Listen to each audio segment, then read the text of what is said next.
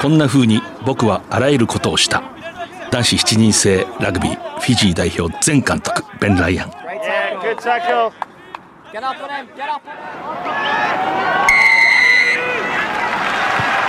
藤島大の楕円球に見る夢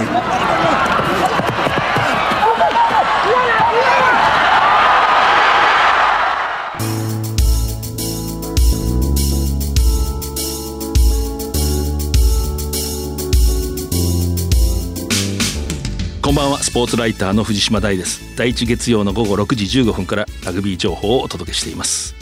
東京オリンピック男子7人制ラグビーの王者覇者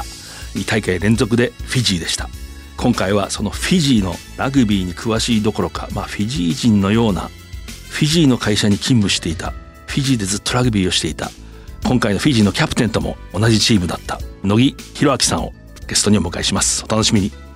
まずはこの1ヶ月東京オリンピック7人制ラグビー男子7人制日本代表は1次リーグ全敗残念な結果でした順位決定戦でえ韓国に31対19で勝って11位で大会を終えましたえ優勝はフィジーです一方女子日本代表は予選ラウンドで勝ち星を挙げられず4位順位決定戦でケニアに負けて最終日31日ブラジル代表と対戦桜セムズに敗れましたえ12位で大会を終えました優勝はニュージーランドでしたジャパンラグビーリーグワンこの名前はこれまでトップリーグが培った伝統を引き継ぎさらに進化させ新しいリーグが実現する多様性の尊重結束と連帯そして包摂の精神を象徴しております来年1月7日に開幕するラグビーの新しいリーグですねトップリーグを刷新する新リーグリーグワンというまあ名称に決定しました東京都内で会見がありました3つのディビジョンにおいて総勢24チームが全国各地で熱い戦いを繰り広げます7月6日15人制男子日本代表ナショナルチームダイレクターの藤井雄一郎さん総括会見をオンラインで行いましたジャパンライオンズには10対28アイルランドに31対39とテストマッチは連敗に終わりました楕円球に見る夢 CM の後はゲストの登場ですこの番組はラグビー女子日本代表を応援する西南商事胸高なる瞬間をともにラグビー見るならワウワウの提供でお送りします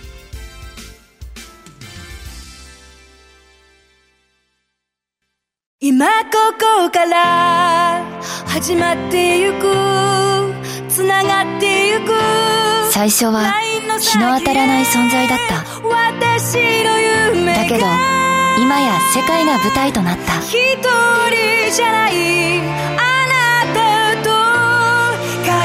き桜とリサイクルモア「ウィーキャン西南商事はラグビー女子日本代表を応援していますワウワウでラグビー中継を楽しもう8月からはザ・ラグビーチャンピオンシップ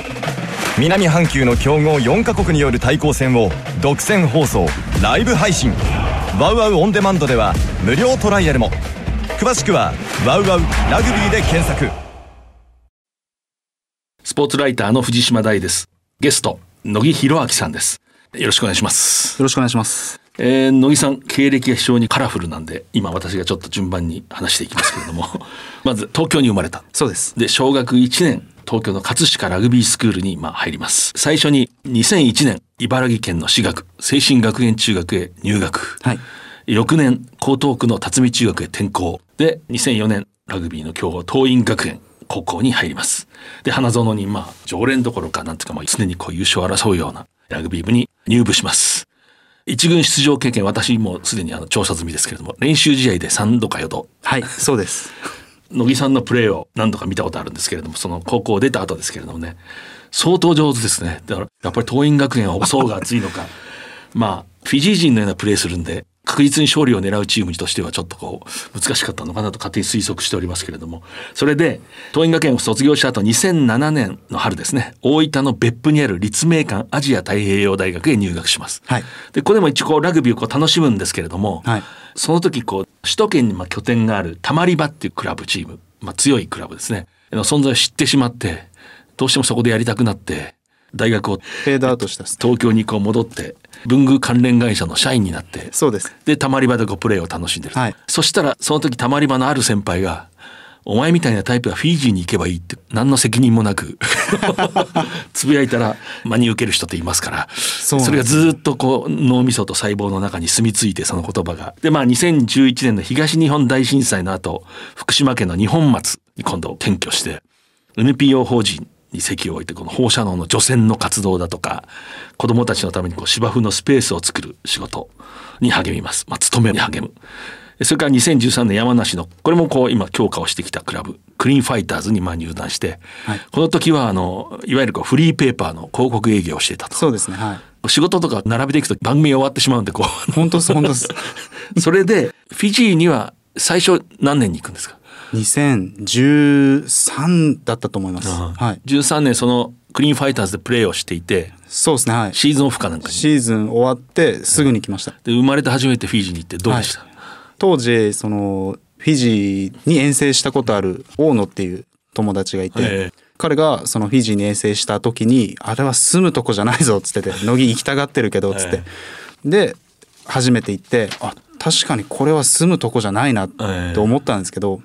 なんかハマっちゃったんですよね理由は分かんないです、えーはい今名前があって大野さんってたまり場のそうですあのそうウですィングそうですそうですはいあの医学部かなんかにいたのに自分で売り込んでそうですそうですあの、はいジャパンのセブンズの候補に入っちゃったっていうそうですそれでジャパンでフィジー遠征行って いろんな人いますねいろんな人がいますそれでまあフィジーにまあ結局その日本でまあ年の半分ぐらい働いてそうですそ う派です遣の社員としてとかそうですねはいでまあお金を貯めて、はいそれでフィジーのシーズンに向こうに行くという生活をこうそうずですっと続けていくわけですそようね、ですねはいで最初はフィジーのマリストクラブというそうですまあ、これ結構名門で、はい今回あのオリンピックを制した男子のフィジー代表のキャプテンジェリー・トゥワイのクラブでもありますよね。そうですねジェリーもええ一緒にやってました、ああそれからまあエアポートラグビークラブそれからポリス・ブルース、そうですねはい、えーそしてまあこれ今日肩書きなんですけどナンディ地区の代表候補15人制で。はいそうですもねうね一応桐蔭学園で練習試合で3回か4回レギュラーだった男が、あのあのナンディの代表候補になりますそれから今も所属しているナンボワールセレクションというチーム、はこれセブンズのセブンスのチーのムチでーすム。はいで、この数年は、つまりコロナ禍になる前、はいえー去年の春まではいは、もうフィジーの会社に就職をして、フィジー人の経営する、そうですあの、ほぼ向こうの人になってたんですよね。そうですねなりかけてたんですけどね、えーはでいそこにこの、まあ、パンデミックが発生して、今、はいやむなく日本人が帰国する最後の便だったんです一よね番。最後のフライトでしたね、えーはい本当にそれにこう飛び乗るっていうのはそうです3日前にフライトを取ってもらって、ええこの先輩に えーで帰ってこいって言われてでまあ今32歳東京に暮らしてカカオの専門商社に今そう最です近ねこう働き出してで,、慶応義塾大学文学部の通信教育課程に今度入学したとそうですはいなんか学校が好きなんだか嫌いなんだかよくわからない、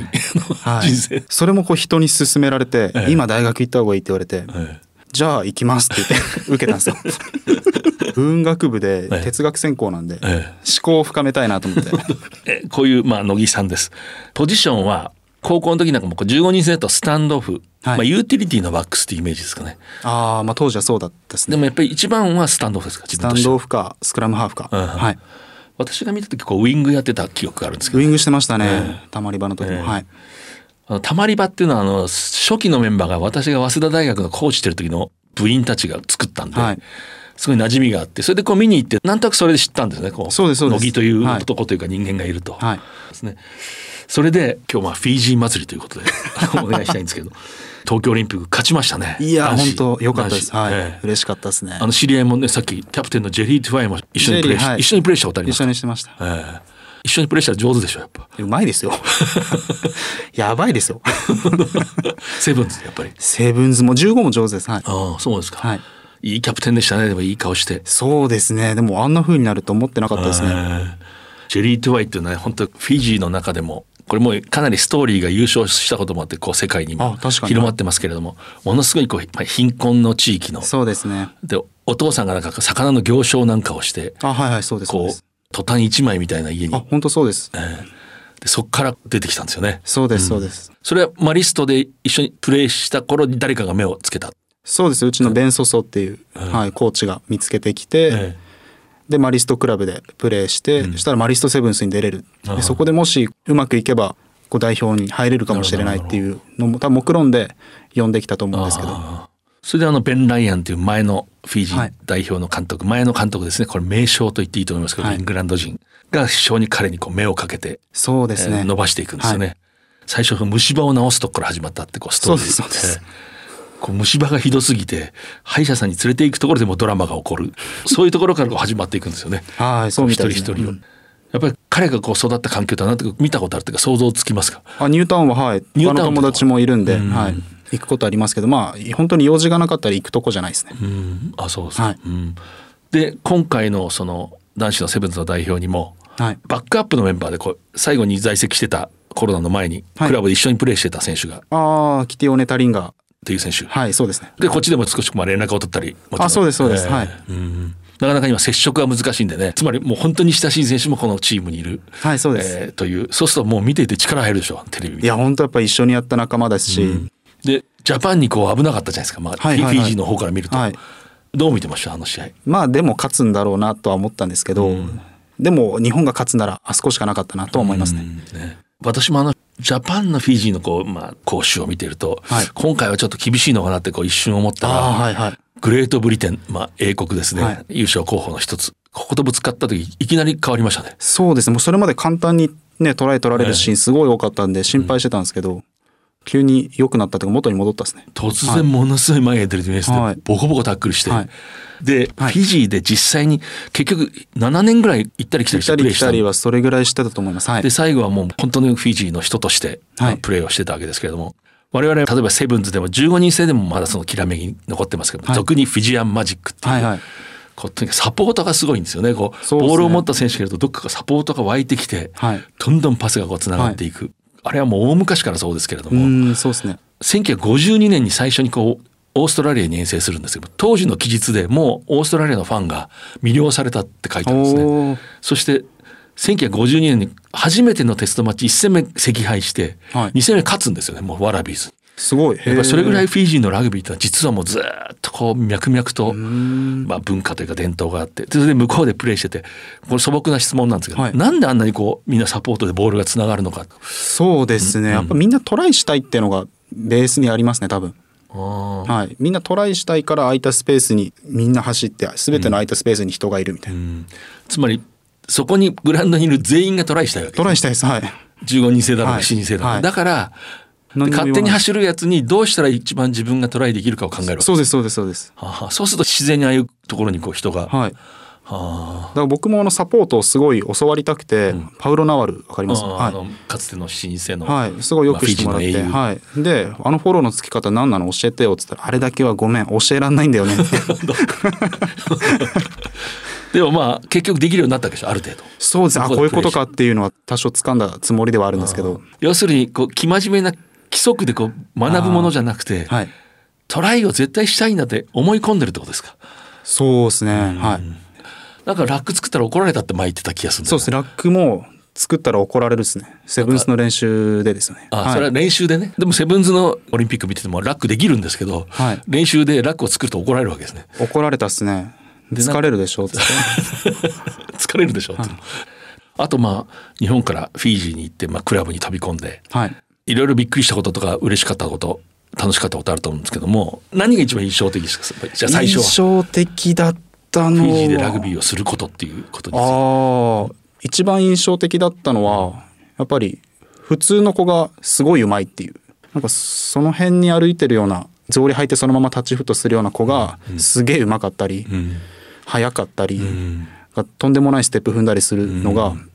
もう印象的だびっくりしたですね。それはクラブメイトですかこうクラブの。はとうかうんい、チームメイトもそうですしその辺で街でタッチフットするってなっても誰がうまいか分かんないっていうそ街でタッチフットが始まると、はい見知らぬ通行人も入るわけです要するにああ入ります入りますはの旅人の乃木いはい入ります入ります やろうよって言われるのやろうよってなるし全然入りますねへえやっていいってなりますなんか昔誰かが書いてたのはあのカフェでお茶飲んでると、はいみんな子供たちがこう誘いに来るってああそうそうそうそうやろうやろうってこう袖を引っ張る、僕なんかもそういうたまにありましたね夕方一人で優雅にコーヒー飲んでるとこう窓の向こ うからじゃあ行くよっつってえーであと例えばこうフィジー人の生活をしたり、まあはい向こうで就職もし、はいフィジー人の会社にはい働いて総じてなんかこうこういう気質だっていうのはやっぱり感じることありますかすごいシャイですねシャイはいえ恥ずかしがり屋さんが多いのかなってまあちょっと日本人とだからちょっと似てるようなとこがあるような気がしますね。あなるほど、はい、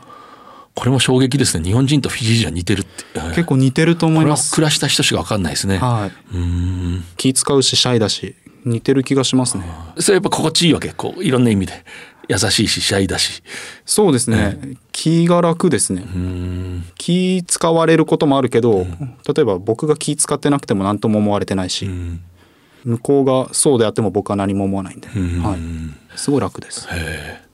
でこうラグビーはちょっと行ったり来たりしますけど、はい多分15人するするとみんながトライしたいって言ってもやっぱりプロップは誰かがやるわけじゃないですかあもちろんもちろん、はいその辺の感じってどうなんですか喜んでやるんですかみんな。もう受け入れてる感じですねそれはその自分の体つきで、はあーでトライしようって思ってるわけい、もちろんですもちろんですあわよくばですねいつも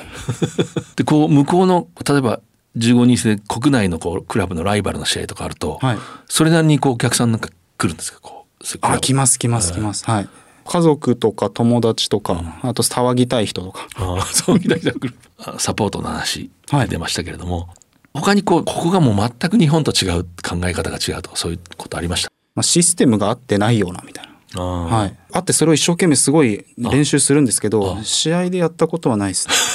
い、コーチがはいこのシステムでいくぞとキャプテンがそうで例すそうですえばはい一生懸命やるわけです一生懸命その1週間練習するんですよシステムについてでいよいよ会場に入って、はいスパイクを履いて、はいそうなったことないですね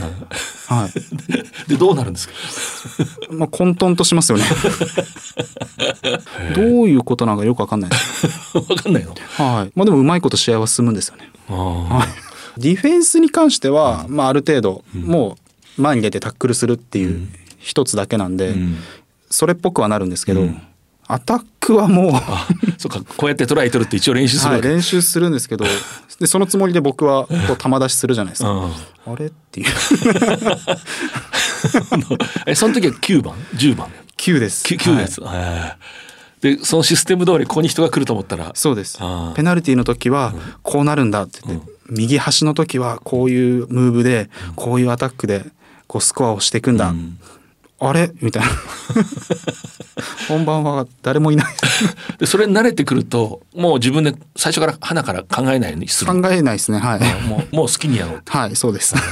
その好きにやろうっていうのは走りたかったら走るしでスペースが見えれば必ず人がいるんで、何も怖いことはないですね、あーはいで例えばスクラムハーフだったら、はいラックのサイドを急に行きたくなったと、はい日本だともっといいポジションにあー取ってるえやつが怒ったりするじゃないですか、はいはいあほらよみたいな、はいそういうことは起こらないの まあ、法令はあると思うんですけど、行ったとてっていうところです。 そうはい。行ってでもう1秒後には誰も気にしてないみたいなはい、何も気にしてないです。でも一方でセブンズのあのファイナルなんかでもそうでしたけど東京オリンピックの男子の、まあ、女子もすごい力を発揮しましたけれども、、はいざとなったらもうコンタクトも激しいじゃないですかこうタックルも強いはい、し、そうですね。あれが普通っていうか、スタンダードですね。あーでもタックルは強いんだみんな。強いです。怖い です。もう本当 ああいうこうラックをいわゆるちょっと昔の言葉とオーバーっていうんですか、はいはい人をこうめくって乗り越えてくるような、ああいうのはどうですかあれももう凄まじいスピードで入ってきますよ。よく無事でそうなんですよ。みんなに守ってもらって、ハーフっていいなと思ってます。 そうす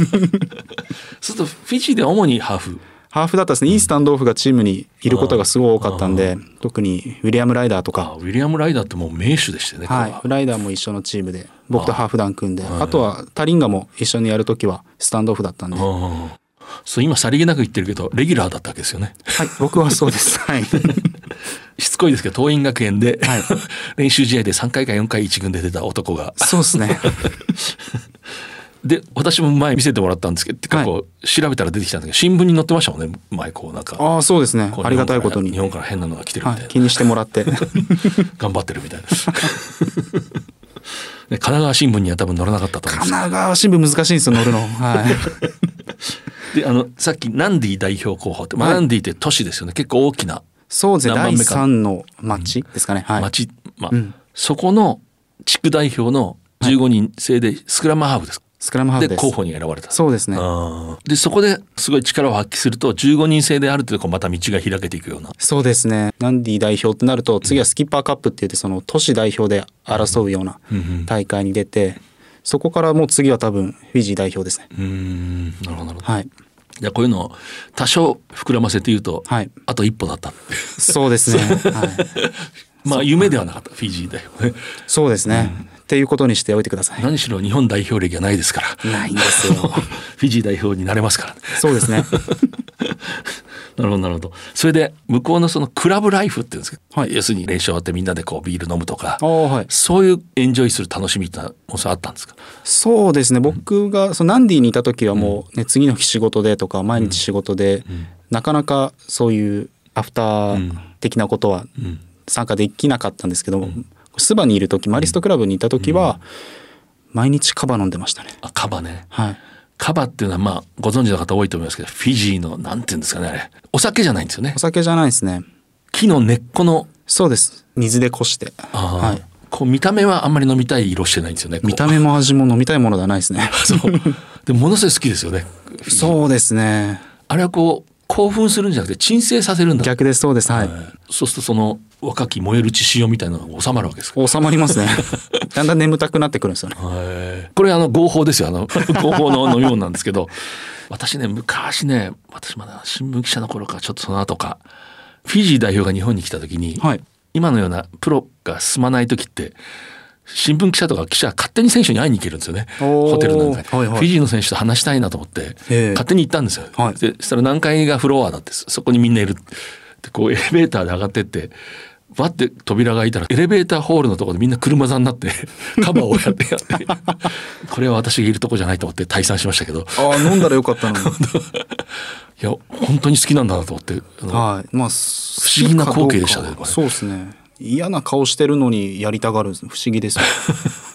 でもこれ結構こう厳粛なもんなんてそういうことでもないのビッグゲームの前にこう例えばみんなでミーティングでとか ああ、やんない方がいいんで、多分今時は試合前は、へえはい、自分でやめてるような選手もいるだろうし、ボールに入れてこう飲むんですよそうですね。お回し飲通みすりるみたいな、はい。ええ回し飲みするの回し飲みって受け取ったら一気飲みするをこう順番に、ああはい、なるほど。まあ、いくつかこうだからクラブを渡り歩いてるんですけども、はい、最後に南ボワールセレクションってとこ、はい。これは南ボワルっていう、またはい、港町で、フィジーで2番目に大きいバヌアレブっていう島があるんですけど、そこの入り口っていうか、そこにルーツを持つ、まあ、選手が集まって、チームを作って、はああ東京の江東区がルーツのい。そうで すね。小野は木選い手も、そうです、そそこうでにす。加わって、はいなる。ほどなるほどそこのやっぱクラブライフも楽しかったですかめちゃくちゃ楽しかったですね、本当、まあ向こう、バヌアレブでの大会も出るんですけど、向こうにいるとやっぱりもう、大都会ナンディとは違う、こう川でお風呂入ったりとか、電気が11時までしか使えなかったりとか。っていう生活だったんで、えすごい楽しかった です。え小木さんはその向こうで、はいまあ、例えば会社に勤めて、はいクラブでラグビーをして、はい。まあ、一人で部屋に帰るとそうですね。食事は我々はすぐフィジーってあのフィジーの郷土料理というか、あーはいフィジーの独特の料理をこう思い浮かべるんですけど、はいなんかこう芋を蒸すとかなんかそういう系統のはい。そうですね。僕も一人暮らしだったんで、なかなかそういう家帰って練習終わってキャスタバ蒸したりはできないんで、なんでやっぱりもう基本は夜はもう外食しちゃってましたね。はい。何食べてたん ですかそうですね。日本食レストランも一軒ありましたし、中華料理もあったんで、そういう日本食っぽいもの、そうですね。日本食っぽいものには困らなかったんですけど、一番好きなのはピザで したね。いいですねでその仕事っていうのがモティバイグループっていうところで最後モティバイでそうです。はいあのインド系の人が経営する、そうですねまあお土産屋さんですかねそうですねお土産屋さん部門っていうんですか免税品と免税品はいああ免税店部門っていうのに僕はいてまあもっとこう一大企業なわけですね大きなそうなんです、バーガーキングとあかあそういうの経営したりしますね、はい、どうですかあちらのサラリーマン生活っていうのは、そうですあんま変わんないですまあ、ね、ネクタイはしないネクタイしないですねブラシャツ着て、でも必ず黒いズボン履いてないといけないのと黒いシューズ履いてないといけないのがちょっとネックでしたねじゃあどうういう仕事をしてたんですか具体的にはそうですねえっ、と日本人の観光客の方、ダイレクトフライトができて来られるようになったんでその方の接客だったりとか、あとはそういう接客できるスタッフを増やしたかったんで、スタッフに日本語の教育したりとか、日本語のメニュー作ったりとか、まあ、日本語とかに関わる仕事ですね、はいそれでそれをしながら週末にですか週末いやか毎日ですね毎日ラグビー、はい夕方からそうですあーで前私会った時にフィジーでラグビーする時は働いちゃいけないと思いましたって言ってたけど、はいそのその心はどういう 働くとやっぱラグビーに支障が出るんですよね僕はラグビーしに行ってたんで、うんでやっぱりでも働かないと滞在できないんで、っていうジレンマですね、うんはいそうすると向こうの有望なしかしまだプロになれない選手はいっていうのは、やっぱ家の家業を手伝ったりしてそうですね普段はプラプラして、トレーニングしてチームの練習行って寝ると家のこう農作業を手伝う。とかそうですね、あと最近はちゃんと大学行ってる子とかいますね、はい、でまあフィジーっていうとこうセブンズ7人制のまあ王国そうですねえー国技ってこう我々もこうすぐ書いたり喋ったりするわけですけれども、はい向こうに暮らしてるとそれ実感する、ああセブンスの国なんだなってすごい思いますね、えー例えば東京オリンピックはい試合が進んでいきますよね、はいあれみんな向こうの人はどういう形でこう多くの人はこう多分テレビ全部中継してると思うんで、テレビでみんな基本的には見てると思うんですけど、でまあ向こうにいたかったと思うんですけど、はいあのあの瞬間ね、はいあれ多分優勝した瞬間こう街中がというか村中が、そうですね多分相当うるさかったと思います、はいうんどんな感じなんですかクラクションが鳴って花火とかわかんじゃないですか、あともうやっぱ歓声がすごいですね夜中でも、確かリオデジャネイロオリンピックで、まあ、男子の7人制フィジーが同国史上初めてのはい金メダルを取った、あらゆる競技を含めてね、はい確か休日になったんじゃなかったですかねあそうです祝日になりましたね祝日になったんですよね、ね。あのまあそういう土地柄で、まあ、15人制もでももちろんこうみんな関心があって人気もあるでしょはいあもちろんですもちろんです、はいで15人制は7人制ほどまあ優勝というところまでなかなかいかないんですけどうんそうですねその辺はこう向こうで暮らしててどうしてたとうーんセブンスの選手っていうのは基本的にはそのローカルっていうか国内の選手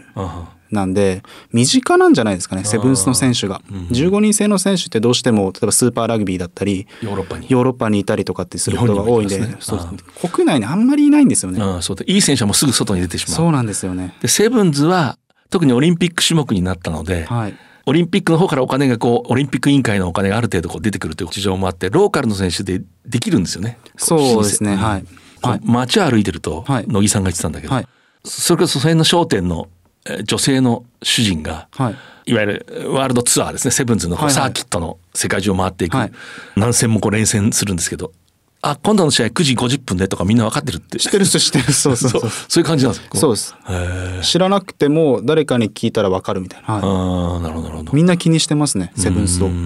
あのこの間の決勝で、まあ、ニュージーランドを破って、はい男子ですねエンジンを作ってこう歌を歌う、はい素晴らしい合唱だったんですけどあれなんていう歌なんですかあれエンダー三眼がですねはいあの私インターネットの中継だったからそれ追ってみたんですけど、はいはいあれもうオリンピックの最もここまで美しい光景の一つでしたねすごいこう綺麗にこうハーモニー一人の選手がリードを取って綺はいはい麗に合唱する、そうですね、ええあれはこう国内でも歌うんですかねあれ歌いますねはい、えーそれどういうこう意味なんですかそのフィジー語ですよねそのあれ歌は詞フはィジー語ですあねの歌詞というかそのタイトルは、はい、はいそうです、We have overcome ってことなんですけどなんかこう勝った時に歌ったりともうか成し遂げたとはい、目私は的を、はい、達成した時に歌ったりしてますね、えーで歌える歌ったことあるんですか僕は今歌えって言わないから歌えとは言わない まあでもはい歌いますはいよ、あれ美しい歌声でしたねああいうのがもう一つのこう文化なんですねつまりセブンズの我々の代表が出てって優勝してあの歌を歌って、それをみんなテレビかラジオで聞いてそうですねこ国民が熱狂すると、はいえーベン・ライアンってさっきも言いましたけどリオデジャネイロオリンピックの優勝監督イングランド人がの著書にこう書いてあるんですけど、7人制の試合ってハーフタイムにこうエンジン作ったところにこうマイクが行って、はいはい監督が指示するのを聞けるように大体こうはいなってるんですね、どのチームも。で時々それがこうない時があると政府が電話するらしいですよテレビ 局に政府が国民が聞きたがってるんだっつって あの何をやってるんだっつってそれぐらい盛んなんだなと思っていや特にそのベン・ライアンのトークってすごい多分みんなこう気にしてるっていうか面白いことを言うしすごいこの選手を勇気づける言葉がすごくて今 YouTube の切り抜きとかでもすごいあそうで出すかてますはいなるほどなるほど。で、えー今東京に戻ってきて、まあ、急に戻ってきたわけですねだからしばらくねあのいわゆるデリバリーの自転車こいで配達してたりしてましたそうけですど、そうですはい今なんか就職をしてそうですね無事就職を果たしましたカカオの、そうですねはいこれはフィジーとなんか関係があるんですかそうですねもともとそのフィジーで取引のあったチョコレートの会社、日本人のご夫妻がやってる会社なんですけど、そこの日本の総代理店が今僕勤めてる会社で、あーはい、なるほど確かそのストーリーもいいストーリーなんですよねなんかそうです話せば1時間ぐらいかかるそうですね涙のストーリー涙のストーリーですね日本人の夫婦がフはいィジーの ある島の、はいいつも港町あサ港ブ町サブかなはいそうですねはいそそこで黙々とチョコレートをうですそうですはい、すごい苦労して作ったわけですよそうなんですよ、えー、と苦労したっていうかもともとはそこで日本食のレストランをされてたらしいんですけど、それが儲かりすぎちゃってクレームが入って立ち退きにあって、でどうしようかって時にそのレストランでまあ評判だったチョコレートアイスかな、うんか何かを自分たちで作れたらいいなっていうところで一から作りたいっていうのでカカオ豆を探したらしいんですけど、全く当時なくて、でもどうしてもそのカカオには不思議な力があるんじゃないかって言って、こうジャングルの中住みながら もう10年ぐらい多分カカオを探し回ってでやっと見つけて誰かがこうカカオそのカカオを守ってたらしくてあーで「あカカオだ」って言うと向こうからそのカカオを守ってた女性の人が出てきたあなたたちを待ってました。もう映画監督になってこれ撮る撮ったそうことですね。取った方がいい です。で今だから在宅で働くんでしょうとこういあう基本的にははい在宅ですね。はい。でフィジーへ帰るチャンスを狙ってるという感じですかそうですね。で今面倒見てくれてるそのまあ常務が、このねネットでできる仕事だったらいつでもフィジー戻れるでしょうっ つって気聞かせてくれて。結局あの好きなことしてると誰かが助けてくれるっていうこう、はい まあ、好きなことに邁進してる人って魅力あるんですよねだからどうせ一回の人生だからねこれ正しいんですねこれ多分そうですね。やり方と しては本当にいろいろ迷ったこともあったんだろうけどそのそうですね。大学に入って辞めて、はいたまり場に行って要するに高いレベルでラグビーしたかったわけでしょこう日本でも最初は。そうですね。憧れはありましたね。でまあこれたまり場クラブのある人がはい。さりげなく、まあ、フィジーへってどういう時にどういうふうに言われたんですか、車乗ってええ菅平に行ってる時だと思うんですよね。合宿かなんかに。そうですね当時多分早稲田の合宿に行くっていう時で、車の中で「お前みたいなのはフィジーで行った方がいいんだ よ」って言われま したね 本当はいその時意識してたわけじゃないんでしょフィジーそこまで意識はしてなかったですねただやっぱりたまり場セブンスのチームの中でそのフィジーのラグビーのビデオを見ることがすごい多くて、たまり場セブンズ強かったですもんねそうですすごねい研究してるこう理論家がいっぱいいて、はいえーそれでこうフィジーをちょっと意識してたのそうですね、こういったプレー次やってみたいなとか、こういうのかっこいいなとかラグビーうまいんですよ ねこううまい俗な言葉で言うとファンタジスタ系です よねですかねもともとそうだったでしょこうそうですなんかこうおしゃれに決めたいみたいなのがあってはいおしゃれに決めたい人が全体の人生としてはかなりめちゃくちゃに生きてるっていのがそうなんです よねまとまりがなくて改めてですけど今回東京オリンピック男子優勝しましたけども女子もはい非常にこう、まあどちらかというと戦前の予想よりはそうですねいい戦いをして、はいニュージーランドとのその準決勝そうですね惜しかったびっくりしたですねあれは、はいあれフィジーの国内でやっぱ女子のラグビー女子の七人制ってのはどういう、まあ、位置づけというか、やっぱラグビーする女の子多いですよ、はい例えばクラブにも女子のこう部女門子のチームがあったりするチームもたくさんありますね、はいなんかうまくはまったりとかして、やっぱフィジーのラグビーなんだなと思いますね、今度女子立派でしたねフィジー代表いやすごかったです、男子の方は今日何度かこう繰り返してますけれども今乃木さんが所属してるはい最後までプレーしてたクラブで、乃木さん9番はいで10番の選手キティオネ・タリンガはいという人は今回はバックアップ、そうですね前回のリオデジャネイロオリンピックではもう本当の正メンバーで金メダルをそ取っうですた金メダル取りましたねでこう、まあ、来日してるわけじゃないですかそうですこはいやり取りなんかやっぱするんでしょうあありましたよ、はいそうですねやっぱバックアップの辛さみたいなのはちょっと感じましたね、その選手村に入れない選手、何かがあった時に、まあ、交代で入っていく選手ですよねそうですね、えーはいうんあのもうミスターセブンズと言われてる今世界の本当のフィジーの国民的なまあヒーローであるジェリー・トゥワイ、はいキャプテン、はい彼ともねマリストでそうで同すじポジションですよねだから同じポジションですねはいそうそう交代で出たりしてたんですかそうです交代ですねつまりえポジションを争ってたとそういうことになりますね。はい。 そう感慨深いです。本当マリストの子だし、あんな子がっていう、いやうまかったですけど、今や有名になったストーリーですけどもねあの非常にこう貧しい家に育ってジェリー・トゥワイは、はいお母さんがある時ねこうラグビーでブーツスパイクを、はい家計をこう切り崩して、はいお金をかき集めて買い与えるんですねでそれでこれがあなたのナイフとフォークだって言うんですよねそうですね。つまりこれであなたは食べていくんだそうですはいで私たちにその糧をこうもたらすんだそうです。でストーリーにはスパイクの底にそれからこうナイフとフォークと必ず書いてあるんだ、サインを入れてそうる、でこれ本当ですかまだ書いてると思いますね。見たことありますかありますあります。はい。ナイフ、フォークとかナイフとフォークと書いてますね。はい。今こういう、あれなんで普通だったらチームと一緒に行動してたと思うんですけども。はいはい 普通の情勢だったら常時であればはいええでもこう、それなりに言葉を交わしたりしたわけでしょうか。あ、そうですね。はい。い帰りなんか喜んでた、みんな。や喜んでます喜んでます。勝った後ははい。東京をもっと楽しみたかったってことはすごい言ってましたね。ああ、はいそうかそうかバブル方式でねこの中にそうですね、はいうんずっとそう閉じ込められたりとか、うんはい、しなきゃいけなかったで出歩けもしなかったしっていう、で金メダル取ってその次の日のフライトでもう帰っちゃったんでああそうかそうか、はいなんかこう食べ物の箸とか東京の生活の箸とかしたことある でもやっぱり帰りの荷物の中はみんなチョコレートでパンパンでしたね 村の子供たちがチョコレート待ってるっつってああなるほど村の子供たちがそうですそうですへえチョコレート配るんだ、はい服なんかよりチョコ入れてましたねみんなああチョコレートって結構貴重なんですねフィジーですそうですみんな甘いものを欲してる割にはチョコレート多分みんなほとんど輸入なんでうんすごい高いんですよ日本だと100円出せば普通にチョコレート買えるじゃないですか、そんなのないんで、2ドルでチョコレートなんて絶対買えないんでああ、なるほどなるほどケレケレっていうこう文化があってフィジーにはいはい要するにフィジーっていうのは友達が知り合いが何か貸してくれよって言ったら、二度と帰ってこないと思っても平然と渡すそうっすね文化があるこれ本当ですかはいそうですねええこれどういうピンとこないんですかどういう感じのイメージとしてそうですねなんかしてあげたいっていう気持ちがやっぱ大きいんじゃないですかね、で僕もそれフィジーに行きたての時に疑問に思って、どういうことなのって聞いたらやっぱ基本的にはフィジー人っていうのは誰かに何かをしてあげたいって思う民族なんだっつってでみんながそう思ったらそれがワンラブでしょって言われてなるほどねっつってみんながそう思ったら成り立っていくと、はいあの話と似てますねつまりラグビーでみんながトライ取りたいから自然に、そう自ですね然に形ができていくっていう、はいはいなんか重なるなと思ってねはいでこの東京オリンピックの男女ともですけどフィジーのチームワークってものすごい感じて、はいなんかそういうこと関係してんのかなって私はこうこれは東京に住んでる人間のこじつけですかねいやいやいやどうですかそう思ってください あながち間違いじゃないと思いますこう急にガッとこう固まりますよねこうーんそうですねね本当なんにかチームワークが口だけのファミリーじゃないですね本当にファミリーだと思います改めてそのフィジーのセブンズの強さっていうのは何ですかそのそうですねもう背負ってるものが違うのと、まあね月並みな言葉で言うとチームワークなんでしょうねはい、本当のチームワークなんだと思いますああなるほどわかりました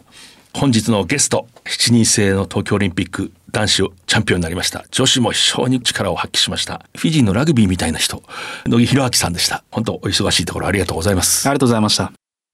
今ここから始まってゆくつながってゆく最初は日の当たらない存在だった私の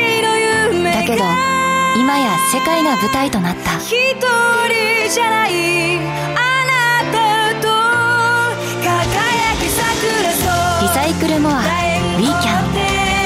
西南商事はラグビー女子日本代表を応援していますワウワウでラグビー中継を楽しもう8月からはザ・ラグビーチャンピオンシップ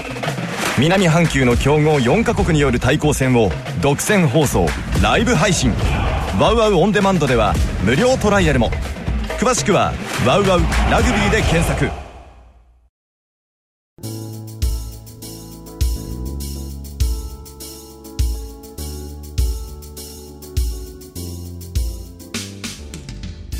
こんな風に僕はあらゆることをしたベン・ライアン前回のリオデジャネイロオリンピック7人制男子を制したフィジーを率いた、まあ、イングランド人ですね名将と言っていいと思います7人制の名将ですねその著書「フィジーセブンズの奇跡」という名前で、まあ、翻訳もされてますけれどもその一節ですねこれどういうことかっていうとイングランド人がフィジーに行って、まあ、若い選手を見て代表チームへこう加えていく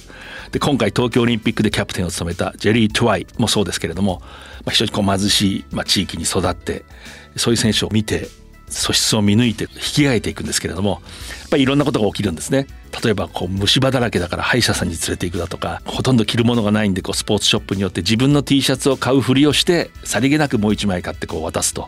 そういうふうにあらゆることをするんだってこれはねコーチングの本当のまあ確信の一つですね自分ができることを見返りを求めずにその選手のためにしたくなるんですよねでこれがコーチもちろんその急に500万円くださいって言われたってそれは無理ですできないことはできないずるいこともできないしかし自分ができることであればその選手のために一切の見返りを期待しない求めないでするやっぱりベン・ライアンがいいコーチだったのはその一節でわかりますねこの番組を来週のこの時間再放送がありますまたパラビでも配信します次回はえー9月6日の放送ですそれでは藤島大でしたここで世界のラグビーをお届けしているワウワウからのお知らせです8月14日から開催される南半球4カ国対抗戦ザ・ラグビーチャンピオンシップをワウワウで独占放送ライブ配信いたします2019年ワールドカップ王者の南アフリカが2大会ぶりに復帰ニュージーランドオーストラリア南アフリカアルゼンチンによる世界最高峰の対抗戦インターナショナルラグビーの醍醐味が詰まったザ・ラグビーチャンピオンシップをワウワウでお見逃しなくさらにワウワウオンデマンドでは日本代表姫野和樹選手が挑戦した今シーズンのスーパーラグビー全69試合をはじめ過去の大会のシックスネーションズトライネーションズザ・ラグビーチャンピオンシップなどこれまでに開催された熱き戦いを多数配信中ですワウワウオンデマンドではお申し込み月内であれば料金なしで楽しめる無料トライアルがございます詳しくは「ワウワウラグビー」で検索してくださいこの夏はぜひ「ワウワウでラグビー中継をお楽しみくださいこの番組はラグビー女子日本代表を応援する西南商事胸高なる瞬間をともにラグビー見るならワウワウの提供でお送りしました。